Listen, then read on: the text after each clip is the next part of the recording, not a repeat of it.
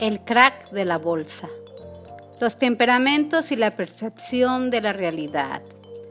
Familia bonita, yo soy Tami Reyes y permítame compartirles una historia. Había un hombre que vivía al lado de la carretera y preparaba chorizo y hacía unas riquísimas tortas que vendía todos los días. Se le atiborraba su puestecito y siempre estaba tan ocupado que no tenía tiempo para nada más. Cada día le iba mejor, por lo que se vio en la necesidad de expandir el negocio. Le rentó a su vecino parte de su terreno, pidió un préstamo para comprar unas mesas y sillas y contrató gente que le ayudara. Mandó a hacer algunas lonas y las colocó en puntos claves promoviendo sus tortas y efectivamente la gente comenzó a llegar más, al grado que no se daba abasto por lo que mandó a llamar a su hijo que había salido recientemente de la universidad y estaba en la capital trabajando. Cuando llegó su hijo, lo primero que vio es que su padre no estaba informado. No veía la tele, no leía periódicos, no escuchaba noticias. Pero papá le dijo, ¿cómo es que te pones a invertir a ciegas? ¿Qué no sabes que estamos en medio de una crisis financiera? Que este es el peor momento para poner un negocio, que no se puede estar más mal. Y sacó su celular y le mostró algunos videos. Mira este, es sobre el crack de la bolsa. A causa de ello, muchos se quitaron la vida, le dijo el hijo alarmado.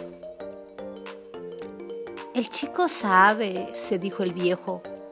Para eso fue a la universidad y se dejó asesorar se deshicieron de la publicidad, comenzaron a comprar menos pan y menos carne, disminuyeron y sustituyeron los ingredientes con los que preparaban el chorizo y las ventas comenzaron a bajar.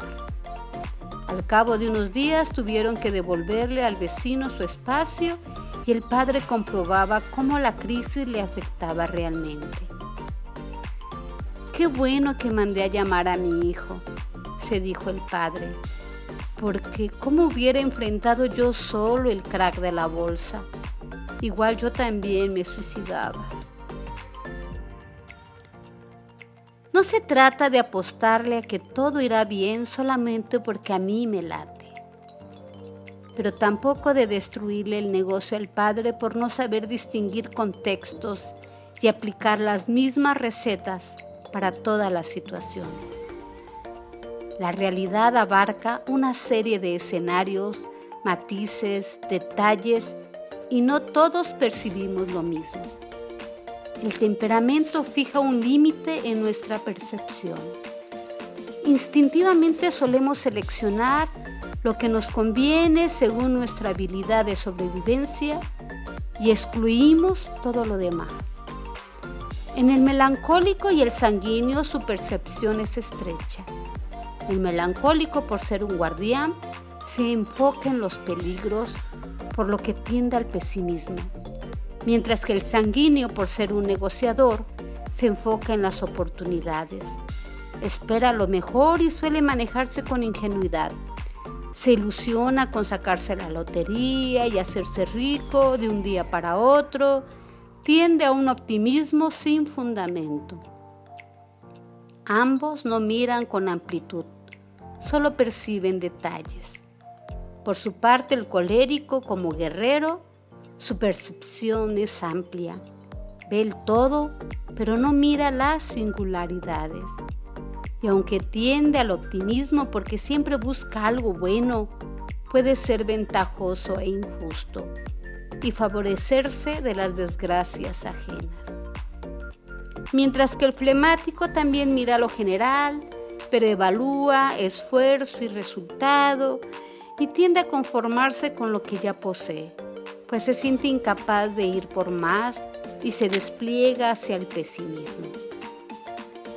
La realidad sobrepasa nuestra percepción. Nadie es poseedor de toda la verdad. En ella hay ventajas y desventajas generalidades y singularidades, debemos considerar todos sus elementos. No podemos quedarnos con versiones parciales de la realidad.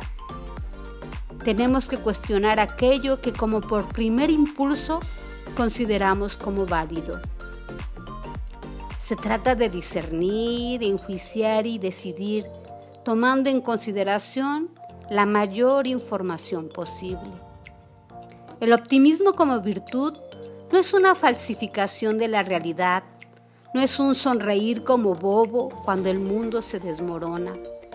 Podemos ser optimistas y estar tristes a la vez, como cuando un ser querido se muere y esperamos en la vida eterna. El optimismo no niega la realidad, pero el optimista virtuoso cree que las cosas pueden mejorar y aprovecha las circunstancias reales en favor del objetivo. Identifica lo positivo entre lo negativo y realiza intencional y deliberadamente acciones para que esta realidad cambie. Es una virtud muy ligada a la esperanza, porque se trata de confiar en las propias posibilidades y en las posibilidades de los demás. El optimista nunca trabajará solo porque para ser agente de cambio siempre se necesita ayuda, ya sea del prójimo como de Dios. La virtud del optimismo está ligada también con la virtud de la fortaleza, porque siempre será una actitud de acción en medio de lo arduo. Por lo que la virtud del optimismo es al mismo tiempo prudente, justa, templada y valiente. El optimismo tampoco es sinónimo de éxito asegurado. Las cosas saldrán bien solamente porque yo me esfuerzo, para que salgan bien. Muchas veces tendremos que afrontar el fracaso, pero debemos aceptarlo con deportividad. En esta vida o se gana o se aprende, pero nunca se pierde. Y concluiremos con el punto 476 de Camino de San José María Escriba de Balaguer, el santo del ordinario que dice, cuando te entregues a Dios, no habrá dificultad que pueda remover tu optimismo. Hasta aquí familia linda, yo soy Tami Reyes y este es tu espacio, familia Escuela de Virtudes. Hasta la próxima.